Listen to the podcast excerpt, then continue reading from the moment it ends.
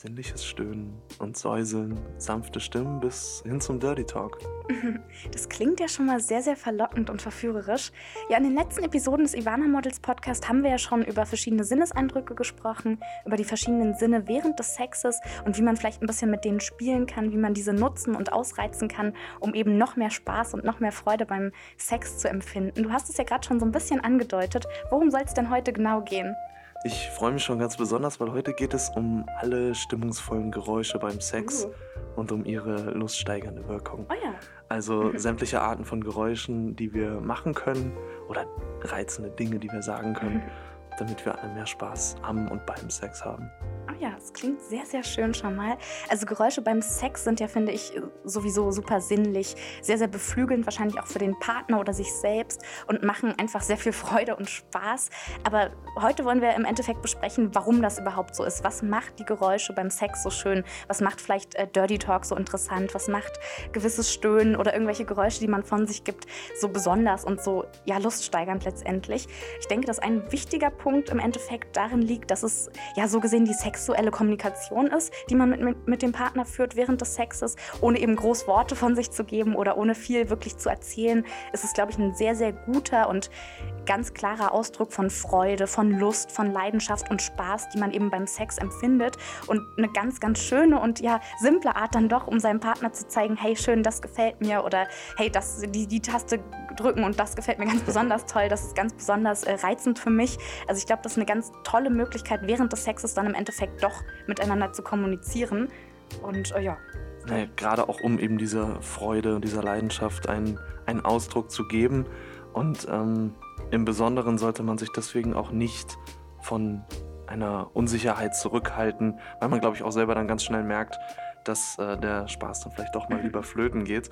Also äh, sollte man sich definitiv diese Unterhaltung durch äh, sexuelle Kommunikation nicht nehmen lassen, weil sie einfach wirklich gut und äh, gesund für beide ist. Ja, weil du es gerade ansprichst, beide, beide Leute tatsächlich in dem Szenario. Beidseitiges Stöhnen, auch sehr, sehr interessant, sehr spannend, glaube ich. Ähm, sei es jetzt wirklich beim Orgasmus, Orgasmus während des Höhepunktes oder auch nur zwischendurch einfach so. Aber eben auch dieses Wechselspiel der beiden Personen, des beidseitigen Stöhnens kann, glaube ich, für alle Seiten sehr, sehr schön sein. Und wie du gerade meintest, man muss sich da wirklich nicht von irgendwelchen vermeintlichen Fehlern oder irgendwelchen Unsicherheiten aufhalten lassen. Davon sollte man sich definitiv den Spaß irgendwie nicht versauen, sage ich mal ganz, äh, ganz simpel so. Und gerade eben in dem Stöhnen liegt ja auch zum Teil der große Spaß. So, das kann für sich selbst, wenn, wenn ich jetzt stöhne während des Sexes, kann es für mich sehr, sehr schön sein, aber ebenso auch eben für den Gegenüber, für den Partner dabei. Also zu sehen, hey, die Partnerin, der Partner empfindet gerade wirklich Lust, ist leidenschaftlich bei der Sache, ähm, kann ja auch für den anderen luststeigernd letztendlich sein. Und da geht es auch in beide Richtungen, finde ich. Also ganz gleich, ob es jetzt heißt, hey, selbst beim Sex zu stöhnen oder eben vielleicht auch den schönen stöhnenden Geräuschen der Partnerin oder des Partners zu lauschen. Also ich glaube, in beide Richtungen können nur beidseitig, beidseitig Leute davon profitieren im Endeffekt und ganz gleich, von wem es jetzt kommt. Ich glaube, es ist für den Partner dann in dem Moment immer schön und niemand denkt dann so, oh, das klang jetzt aber irgendwie ein bisschen komisch oder das Stöhnen fand ich nicht so schön, das Geräusch ist seltsam. Also es sind alles so Sachen, die wir uns vielleicht selbst in unserem Kopf dann überlegen, aber der Partner oder die Partnerin wird da, glaube ich, relativ wenig drauf, äh, ja, Wert drauf legen, so, weil es im Endeffekt um den Spaß ja wirklich und die Lust bei der Sache geht.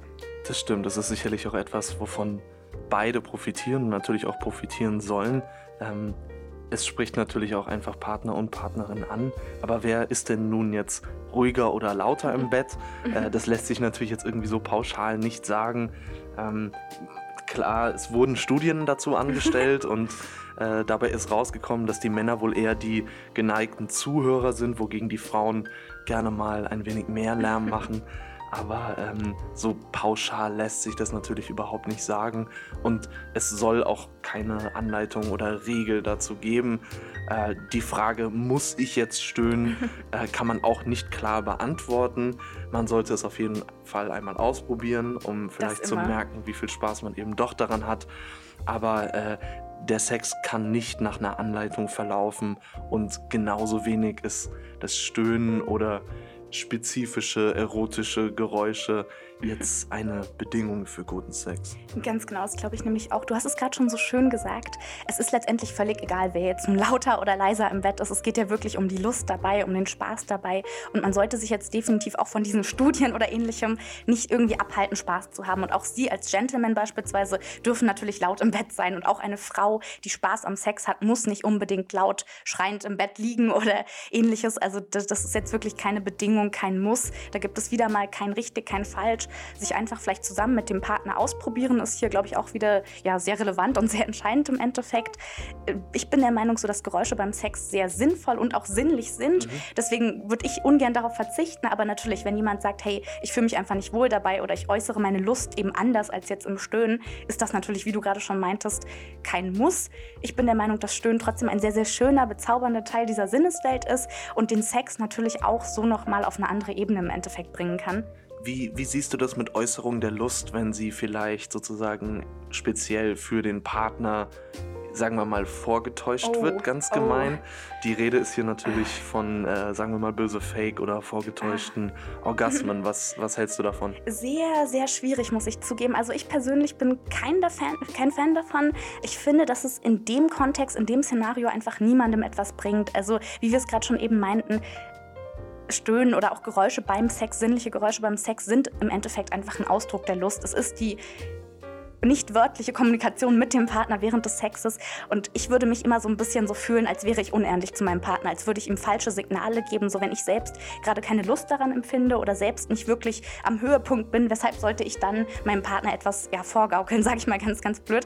Ähm, wenn man keine Lust hat, dann sollte, oder wenn man kein, keine Freude daran empfindet oder wenn man denkt, hey, es war zwar gut, aber hier und da hätte etwas anders sein können, auch hier nochmal, ne, sollte man, denke ich, einfach mit dem Partner im Endeffekt darüber reden, weil man sich sonst und dem Partner, glaube ich, auch so ein bisschen noch besseren Sex im Endeffekt für die Zukunft dann auch verwehrt.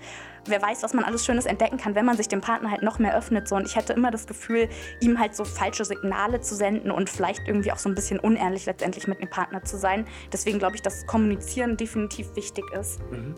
Gerade diese Ehrlichkeit der Signale ist, denke ich, prinzipiell ganz wichtig. Äh, vor allem aus dem Grund, um eben sich sicher sein zu können, dass auch der zukünftige Sex eigentlich immer besser wird. Ähm, welche Arten der Signale gibt es noch, haben wir uns gefragt. Wir haben, sagen wir mal, ich will es mal nonverbale Sachen nennen, ja, weil jetzt wirklich ein Stöhnen, äh, da werden zwar manchmal äh, Worte artikuliert, aber sind jetzt auch nicht immer irgendwie genau zu erkennen. ähm, aber ein bisschen präziser wird es zum Beispiel beim Dirty Talk, eine oh ja, wir, etwas, etwas genauere Form der Sexkommunikation und da geht es auch von leise, sanft und verführerisch bis hin zu schreiend, wild und animalisch. Da darf alles dabei sein.